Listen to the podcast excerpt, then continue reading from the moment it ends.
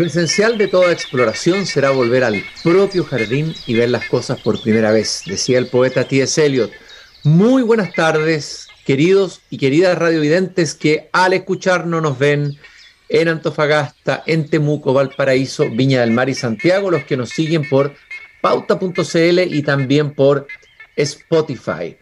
Estoy aquí entrando en mi jardín, voy a ponerme a caminar, abrí la verja de madera eh, y hoy día voy a caminar con un habitué de este jardín, alguien con quien hemos conversado varias veces, por ejemplo, unas caminatas peripatéticas, conversando sobre su notable libro Andrés Bello, Libertad, Imperio y Estilo, que he recomendado muchas veces como un libro fundamental para acercarse a Andrés Bello de los libros últimos que se han escrito. Él es, alguien lo, define ahí en la página del CEP como un liberal criollo, pero un liberal, un liberal de verdad, un liberal de viejo cuño, no sé si existen y puedan ser homologables esos liberales a los liberales de hoy. Yo creo que este liberal es distinto, no, no, me cuesta clasificarlo, desde luego no entre los neoliberales de ninguna manera. Él es Joaquín Trujillo, escritor, académico, autor de obras de teatro, de hecho va a publicar un tríptico bíblico, en estos días le vamos a preguntar por eso de todas maneras, investigador del CEP, profesor de la Facultad de Derecho de la Universidad de Chile, entiendo que también de la Universidad de Santiago, Joaquín Trujillo en Desde el Jardín, hoy 11 de mayo. Joaquín, bienvenido. Gracias por caminar conmigo esta tarde aquí en mi jardín. No, pues gracias a ti, pues Cristian. Como siempre, un gusto conversar contigo. Eh, ¿Qué quieres que te diga? Oye, Joaquín, eh, leí tu columna, El Anillo. El anillo inmediatamente, eh, de hecho, el último tiempo he vuelto muchas veces al Señor de los Anillos de, de Tolkien, el hecho de haber tenido una incursión ahí una incursión mía en política me ha hecho releer el libro con mucha avidez y preocupación, porque el anillo puede llegar, el anillo puede llegarte en cualquier momento y hay que tener cuidado, así ha sido bueno releer el anillo. Y tú usas la alegoría del anillo, que es la alegoría del poder, para analizar, me imagino, el nuevo escenario político. Algunos han hablado de cataclismo, eh, eh, Carlos Peña habló de naufragio, eh, en fin, tsunami, ¿Qué nombre le pondrías tú a lo que ocurrió el domingo, eh, Joaquín? Primero que nada. Mira, yo creo que todas esas metáforas sirven, eh, pero más que ponerle un nombre, yo hablaría de que esta es una reacción común en la modernidad.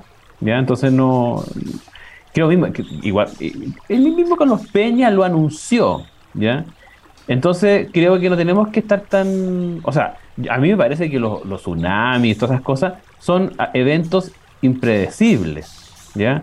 Y igual que los terremotos, pero este evento no tenía nada impredecible, pues, Cristian. Era no, sí, estoy de acuerdo, yo estoy de acuerdo contigo. Sí, estoy de acuerdo contigo. Entonces, entonces, pasa que, entonces que digo que yo que, voy a, yo que voy a publicar otro libro final de año sobre, el derecho y la tragedia, por tanto, sobre el derecho y los asuntos impredecibles, inevitables, que no se veían venir.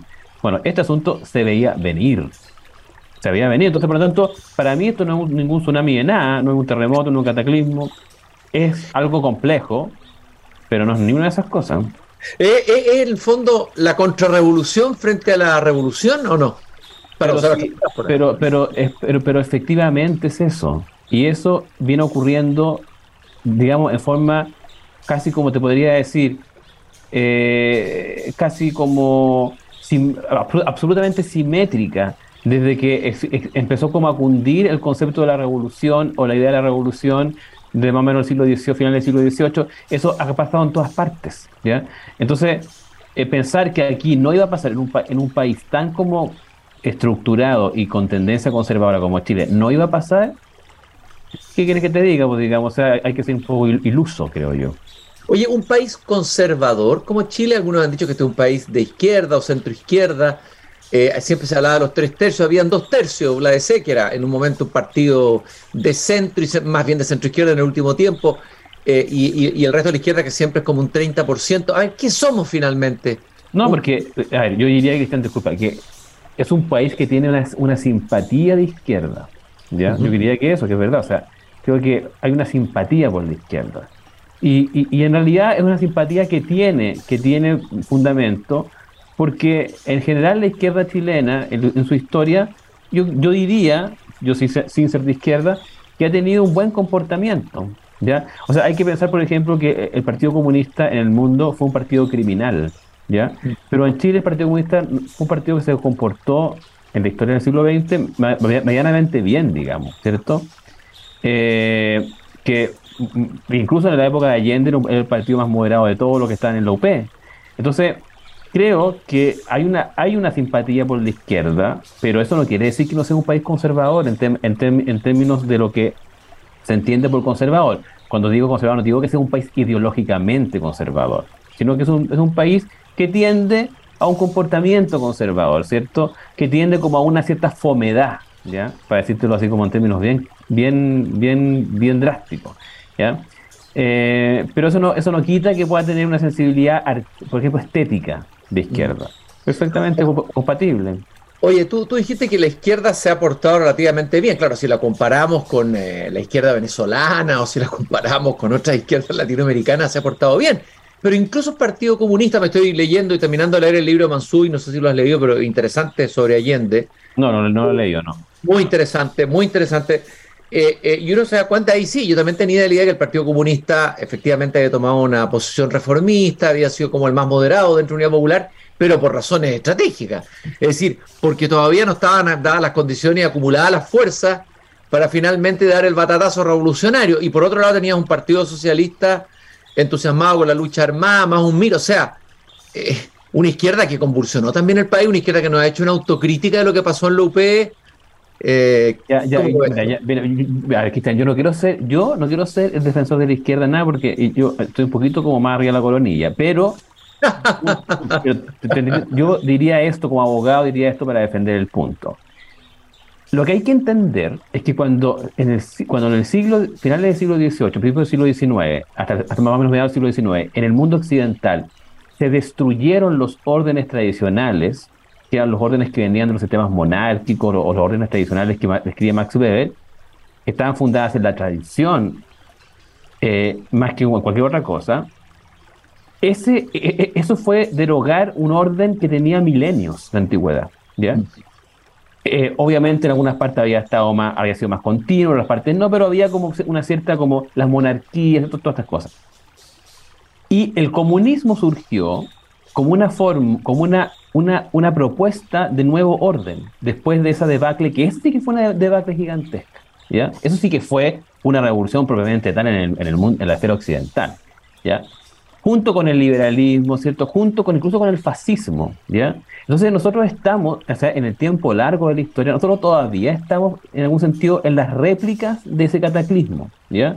Mm. Eh, y por lo tanto el comunismo el comunismo, la izquierda, o, también la izquierda en general, o el socialismo, todos los, sectores de izquierda, lo que han sido son, han sido propuestas por tratar de darle un orden al mundo que digamos que surgió de la revolución industrial, de la revolución política francesa, ¿cierto? De la revolución romántica también, incluso como ahora Isaiah Berlín, de la revolución social, digamos, que ocurrió en Rusia.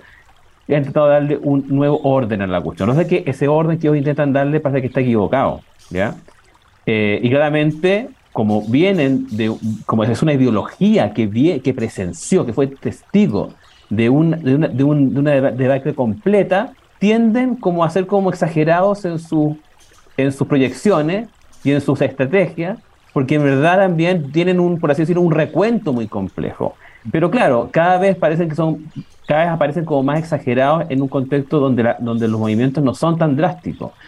Eh, eso te diría yo para, defender eso. Y ahora, el Partido Comunista claramente, obvio, tenía una estrategia detrás en su moderación, ¿ya?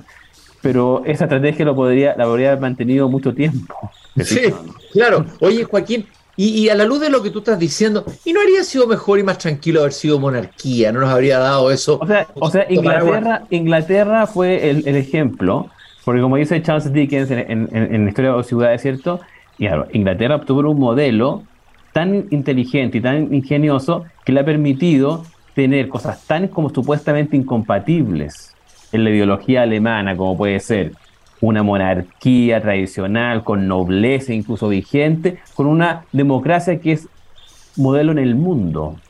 Entonces, claro, para digamos para el Kainer o de Ale de los alemanes, eso podría ser que es como absolutamente impracticable e, e incompatible, pero ellos con su flexibilidad, ¿cierto? Con su chambonería incluso, lo, lo pueden hacer compatible. Entonces, yo creo que la gente, la, gente que está ideológicamente eh, formada, tiende a ver las cosas en forma muy rígida. Más que verlas en blanco y negro, muy rígida. Entonces, no ve que hay cosas que son compatibles. La política puede ser pensada, como dije por una como el arte también de lo compatible, de compatibilizar cosas. Los ingleses fueron maestros de compatibilizar cosas que parecían contrarias. ¿ya? Y, lo, y fue lo que no hicieron exactamente en la Europa continental y es lo que exactamente podríamos nosotros entrar en ese mismo, en ese mismo, en ese mismo sesgo, en ese mismo rigidez, ¿te fijas? Eso es lo que yo te, podría decir, sin defender que defender a la monarquía.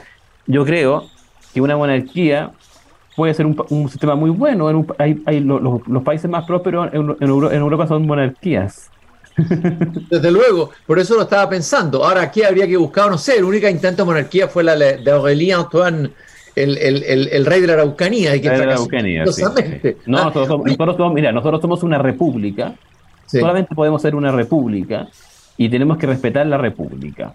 Porque eh, del mismo modo como hay gente loca que quiere hacer de esto cualquier cosa distinta, yo creo que uno, a pesar que uno puede entender que las monarquías en Europa que se supieron adaptar funcionan bien, uno también tiene que entender que esta, esta nuestra situación concreta es la de la república y tenemos que saber convivir en una república. Bueno, quienes se apoderaron muy bien del nombre fueron los ganadores de la elección de este domingo, que se llaman justamente republicanos. A ver, ¿qué son ellos? Unos caballeros templarios, eh, ¿Quiénes son? ¿Son no, no, o son ultra... todos, no todos son... Oye, o son ultraconservadores, fascina porque es fácil caricaturizarlos también, es interesante para hacer un buen diagnóstico. Yo, yo he recibido mensajes de amigos de afuera, una amiga española nuestra, muy de izquierda, nos dice, ¿qué os ha pasado? Ha llegado el fascismo de nuevo. ¿Quiénes son para ti los republicanos? ¿Cómo los ubicas eh, en un cuadro? ¿Cuál es tu mirada y tu análisis de, de, este fenómeno republicano expresado el domingo? A mí siempre me gusta hacer los análisis de un punto de vista de la historia, de la larga historia. Más que ver necesariamente como lo absolutamente singular y nuevo que hay, me gusta también ver como lo, lo, que, lo que permanece dentro de un fenómeno, ¿cierto? Eh, porque creo que muchas veces eso nos ayuda. Y, y en el caso de los republicanos, yo creo que esto es exactamente la contracara del fenómeno romántico de izquierda. ¿Ya? Es un fenómeno romántico de derecha. ¿ya? Eh, y como es un fenómeno romántico, tiende a ser ideológicamente muy enredado, muy poco claro, muy eh, sin una estructura, digamos, que uno identificable, tienden a, converger en él, ¿cierto? Una serie de, cosas, de, principios, de, inspiraciones que todavía no han visto que chocan, porque eso es lo que pasa con los fenómenos románticos, tipo que todavía no, se dan cuenta dónde están chocando, pero próximamente se van a empezar a dar cuenta. Eh, entonces, claro, yo, yo una columna cuando ganó, más o menos en la época del triunfo de Boris, que era como, eh, eh, como gigantes gaseosos. Esto es un gigante gaseoso, ¿ya?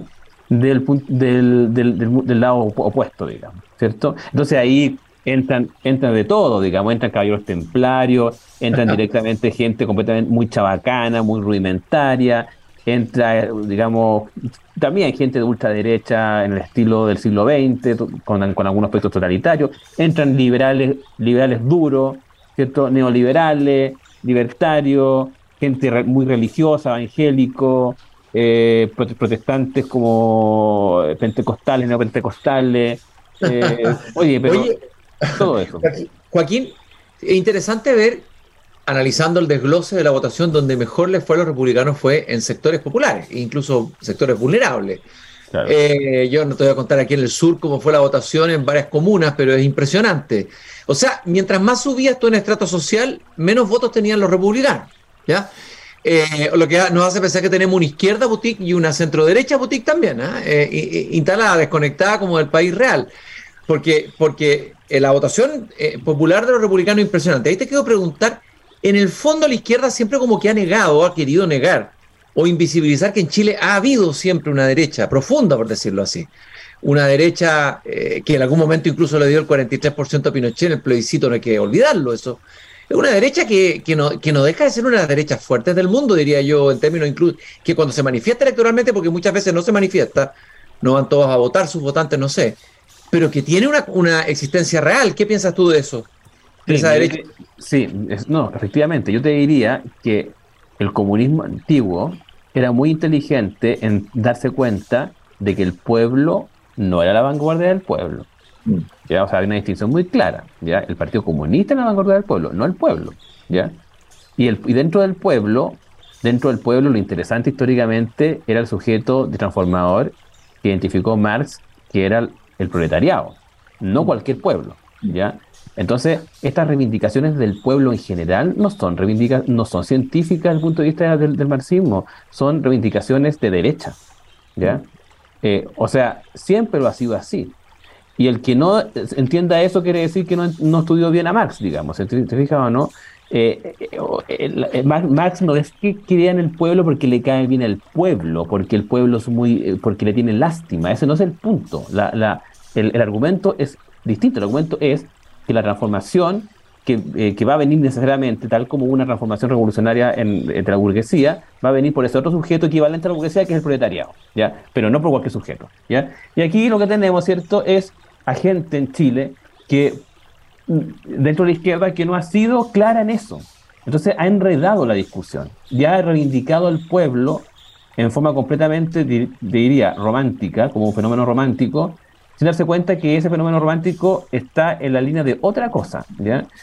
Y, eh, claro, yo te diría también que efectivamente eh, la izquierda y la derecha santiaguina son absolutamente boutique. Yo que soy provinciano de, formación, de crianza, lo tengo absolutamente claro, eso todavía lo veo, ¿ya? Em, y esto ya lo manifiesta de forma muy, muy contundente. Eh, y efectivamente, eh, eh, es como una. Es, eh, el pueblo chileno tiene una. una no, no, es ideológicamente de derecha, yo creo que eso es un error decirlo. Es, simplemente cree como una especie como de sentido común de cosas súper concretas.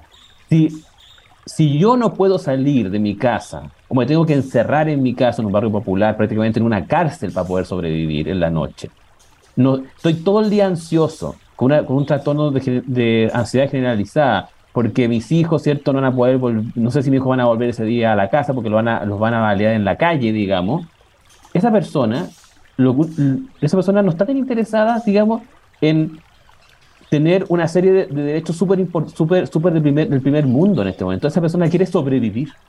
Mm. Quiere vivir, quiere tener la certeza de que mañana o pasado mañana o la semana que viene o el otro mes va a estar vivo, él y su familia. Que es la certeza que teníamos, no sé, hace unos años atrás en Chile. ¿Ya? Entonces, esa gente simplemente cuando ve ese problema, esa envergadura del que tiene el problema, entonces elige a la persona que está hablando en esos términos. Y el que está hablando en términos completamente, digamos, como fantasiosos para ellos, no vota nomás. Oye, Joaquín, bueno, habría que ver, no sé si lo viste, cuál sería la votación en tu pueblo natal. Alicalwe, ¿no? Ah, creo que se llama así, ¿no?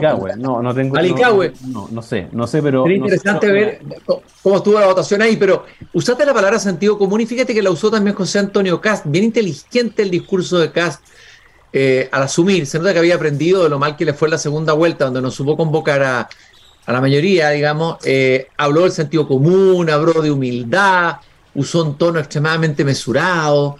Eh, y habló de sentido común. ¿ah? Eh, ese, es un tema interesante, obviamente, hoy a la luz de lo que tú estás diciendo. O sea, todo lo que falló en la convención, todo lo que ha fallado en la izquierda, y ahora parece ser los republicanos los que monopolizan o tienen el sentido común en las manos. Sí, pero eso yo creo que es episódico eh, y solamente tiene que ver con el criterio completo de la izquierda. ¿ya? O sea, si la izquierda no, no hubiese sido tan descriteriada en los últimos años, eso, ese, ese argumento no estaría funcionando a favor de Cas. Pero producto de que ellos hicieron, digamos, se comportaron de esta manera, entonces Cas puede reivindicar como cosa suya, digamos, sentido común, cuando si uno se pone como a escarbar mucho, empieza a encontrar que no, es, digamos, el monopolio del sentido común, digamos, ¿te fijas o no? Entonces, no es con, que, con esto no quiere decir que yo esté hablando en contra de Cas, simplemente estoy tratando de decir que la izquierda lo hizo muy mal, ¿ya? Mm. Lo hizo muy mal y entonces engendra el monstruo, obvio. Ahora tú dices que esto es episódico, algunos dicen que aquí podría estar cambiando el clivaje y que la mayoría de las últimas elecciones estaban marcadas por el sí y el no, el plebiscito, y que aquí con el 4 de septiembre viene un cambio de clivaje y viene un cambio de dirección que puede durar un buen tiempo. eh, que no es tan episódica, por decirlo así. No, no sé. No, no, yo, no, depende cómo se comporten. o sea, si entran en la, en la dinámica del goce del anillo, eh, van a perderlo rápidamente. Entonces, yo te diría que, yo te diría que eh, hay, hay muchos fenómenos de irracionalidad ahí dando vuelta que pueden perfectamente terminar en eso y, y, y, y un poco hacer el mismo show eh, que hizo la izquierda. En, así que, o sea, yo no diría que esto es permanente, Cristiano. O sea, todo depende, como te digo, todo depende del comportamiento que tengan los que ahora tienen el sartén por el mando, ¿cierto? Si se ponen soberbios. Chile, la gente en Chile es muy sensible a la soberbia, Cristiano. Sí, totalmente de acuerdo. Son, llegan a ser como una especie así como de, de, flores hipersensibles del, del, del, de la soberbia. Entonces, oye, fíjate, fíjate, uno, ve, gente, uno ve gente muy ruda, ¿cierto? Que, es muy perceptiva. Entonces, si, uno, empieza a notar que el vecino se pone ligeramente soberbio porque ganó más plata, porque hizo esto, ¿eh? ah, lo, oye, lo condenan. Oye, de hecho, eh, Nicanor Parra me comentaba una vez, conversando con él, me acuerdo de lo que estaba diciendo, decía esta idea del mandarse las partes, que, que al chiruno no le gusta el que se manda las partes. y aquí ha habido una izquierda que se mandó las partes, por decirlo menos, ¿no? Sí, No, sí, eso, eso te digo que eso es muy divertido porque uno ve a gente que pareciera ser muy ruda, que tiene una epidermis en ese punto muy sensible. Entonces, por eso hay que ser tan cuidadoso en en esa cuestión. La adhesión nunca es completa. Nunca. Mm no es ideológica hasta el final, ¿cierto? Que yo voy a hacer. No, no es así. Entonces basta con que se pongan los tipos un poquito y se va a dar vuelta la cosa. Se han vuelto la chaqueta, como dice también el dicho popular. Brevemente, me gustaría que me explicaras, así en síntesis, cuál es la tesis de tu columna, muy interesante, aparecía en la tercera ayer, El Anillo. Eh, ¿Cuál es la idea fuerza de esa, de esa columna?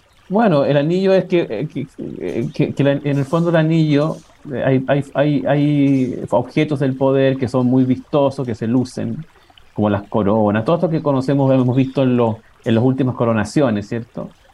Eh, pero el anillo es, un, objeto del poder mucho más discreto y por lo tanto supuestamente se puede ocultar, se puede guardar, se puede como disimular, ¿ya?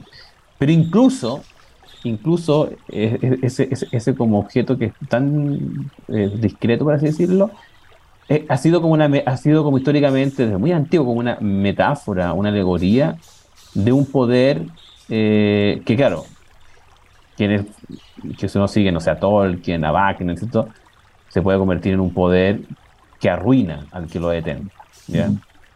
Eh, y, el anillo se transforma en un, no solamente en un enlace con, con otra persona con o con otra cosa, sino que incluso se, se transforma en un grillete. ¿ya?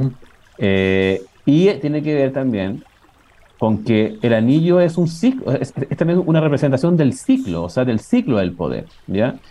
Eh, el poder puede comenzar muy majestuoso, ¿cierto? Em, eh, muy soberano, pero se va deteriorando y muchas veces en su última etapa termina simplemente atrapando al que lo detenta nomás. Y el que, el que lo detenta pasa de ser el mayor soberano al mayor esclavo. Entonces, ojo, porque es exactamente un poco lo que le pasó con el anillo del poder a la convención que, se fue, ¿cierto? Que terminó en una situación patética, ¿ya? Eh, y que podría ser exactamente lo que le pase a la nueva, ¿ya? Y, lo divertido es aquí el anillo, casi que está como jugando el anillo con nosotros, que en el fondo, en los dos casos, como que un sector tiende a tener el sartén por el mango, ¿te fijas o no? sí, claro. El, el anterior fue la, la, izquierda y ahora pareciera que es los sectores más de derecha que lo tienen. Entonces, bueno. hay que decirle a Cast que lea El Señor de los Anillos y que no se transforme en el Gollum, ¿ah? y que empiece a. El Gollum, ya, aquí la, aquí la posibilidad de transformarse en un Gollum. Oye, aquí está lleno de Gollum, ya. Sí, Pero hay muchos candidatos a Gollum. Sí. Muchos candidatos. De todas maneras. Oye, Joaquín, eh, y hay algo en lo que tú dijiste que me parece interesante. Tengo la impresión que ni la izquierda ni la derecha en el último tiempo se han conectado con el Chile más real el Chile más profundo. Les ha faltado, no sé si instrumentos teóricos o sensibilidad más bien, eh, finura eh, eh, en, la conexión con lo que la gente quiere o no quiere, ¿no? De verdad. No, pero, quizás, si seamos como, yo, yo en esto soy bien como bien, no sé si marxista, pero soy soy como un poco que me, me tira para allá la cosa. Así, ¿eh? es que tuviste tu pasado, es que tuviste tu pasado. Si le cantaste por ahí unos elogios a Camila Vallejo, tengo entendido, le escribiste una, una joda. Yo, tenido muchos, yo muchos pasados, he tenido muchos pasados. Yo, efectivamente, cuando, cuando, yo, estaba, yo estaba en la cuestión media, yo era simpatizante del, del Partido Comunista. Lo que pasa es que nunca llegué a ser porque eh, tuve algunas diferencias irreconciliables, digamos, de, de entrada. Pero la cosa es la siguiente, que es una persona no está en la educación pública no está en la salud pública, no está en el Banco del Estado. O sea, no, tiene, no tiene ninguna interacción con lo que el pueblo chileno común y corriente vive. ¿Ya? Esa persona, legítimamente, ojo, no es que esa persona sea mala, sea perversa, nada, esa persona legítimamente va a estar en otro, en otro carril, no en otra dimensión. ¿ya? Y por lo tanto, yo, por ejemplo, eh, como soy una persona que trata como de tener una conexión con la realidad, trato de estar en FONASTA, en el Banco Estado, ¿cierto? Para saber de qué se trata, para saber lo que... No es que yo ande tratando de sufrir junto con los pobres, no de esas ridiculeces, ¿cierto? De los, de los, como jesuíticas, ¿cierto? Nada de eso. El, jesuitismo, ha, tenido una impronta bien fuerte lo que pasó también desde octubre, ¿eh? Absolutamente, pero te fijas tú que yo eso lo hago porque fue una cuestión perfectamente egoísta, que es que quiero saber qué está pasando. O sea, no quiero ser un tonto que no sabe dónde está parado. Entonces, me sirve, me sirve tener, estar como ligado a esas instituciones estatales, porque yo también me, Lo que, me, enriquezco con eso. ¿Se fija? Pero hay gente que cree que eso solamente es una pérdida, que eso solamente es un deterioro, que eso solamente te perjudica y por lo tanto no, no le ven, no le ven, no le ven en qué le podría aportar. Y hay gente, no sé, como algunos, algunos teóricos de medio pelo de la izquierda de, de último tiempo, que dicen que y mandar un hijo a la educación pública es sacrificar a su hijo en el altar como si fuera un sacrificio humano de la educación pública. Yo digo, pero esta gente está realmente mala de la cabeza. ¿En qué planeta vivieron? ¿De dónde vienen? O sea, esta gente eh, no se dan cuenta que aquí el país fue más culto que nunca, más sofisticado que nunca, cuando era mucho más pobre. Iban todos los, los que iban a la educación pública, que no iban mucho, iban a los, a los liceos. Acaba de salir el libro de de, de, las crónicas reunidas de, Teófilo Cid. O sea, ese es un nivel, un nivel tan extraordinario a lo que llegó la prensa chilena, porque eso se publicaba en el diario. Eran columnas y crónicas en el diario, eso. O sea, ese nivel estaba en los años 50, la cuestión aquí. Y eso no, no, está hoy día. Lo que pasa es que tú lo dijiste, y con esto vamos cerrando, eh, vivimos un país dominado por una vulgaridad disolvente. Yo creo que ahí tenemos eh, uno de los, de los fenómenos que nos han caracterizado en el último tiempo. Eh, y creo que nos faltó tiempo para seguir conversando. Siempre es muy estimulante conversar con Joaquín caminando por este jardín, pero como tenemos la excusa de que luego va a aparecer, van a aparecer sus obras de teatro y luego va a aparecer el Dios de la Máquina, eh, vamos a tener la oportunidad de invitarlo de nuevo a seguir conversando y entendiendo y conectándonos con con Alicahue y con el Chile profundo, el Chile real, eh, y, entender, eh, vamos, vamos a ver en la próxima conversación a dónde va el anillo. Hay, hay una canción popular, eh, un juego, corre el anillo por un potrillo, se podría usar ese juego también. Pues, sí, pues, exactamente, corre, corre el anillo, sí, exactamente. Bueno, eso hay que descifrar lo que significa eso, no, no lo había pensado, pero ahora que lo dices tú, hay que pensar qué significa. Bueno, Joaquín, te agradezco muchísimo esta conversación en esta tarde. Gracias por habernos acompañado. Recordarles a todos los que están sintonizados con Pauta y con Desde el Jardín que el Grupo Viva está comprometido con la sostenibilidad en los barrios y la cultura en la empresa y Fundación Irarrázaval. Todos los lunes conversamos con los profesores de Chile aquí en Desde el Jardín. Joaquín, un abrazo muy grande y muy expectante tu próximo libro. ¿ah? No, muchas gracias, Cristian, como siempre. Muy amable. Gracias por habernos acompañado. Nosotros nos encontramos nuevamente aquí mañana viernes a las 8 de la tarde cuando vuelva a abrir la verja de madera de este jardín de conversaciones. Hasta mañana.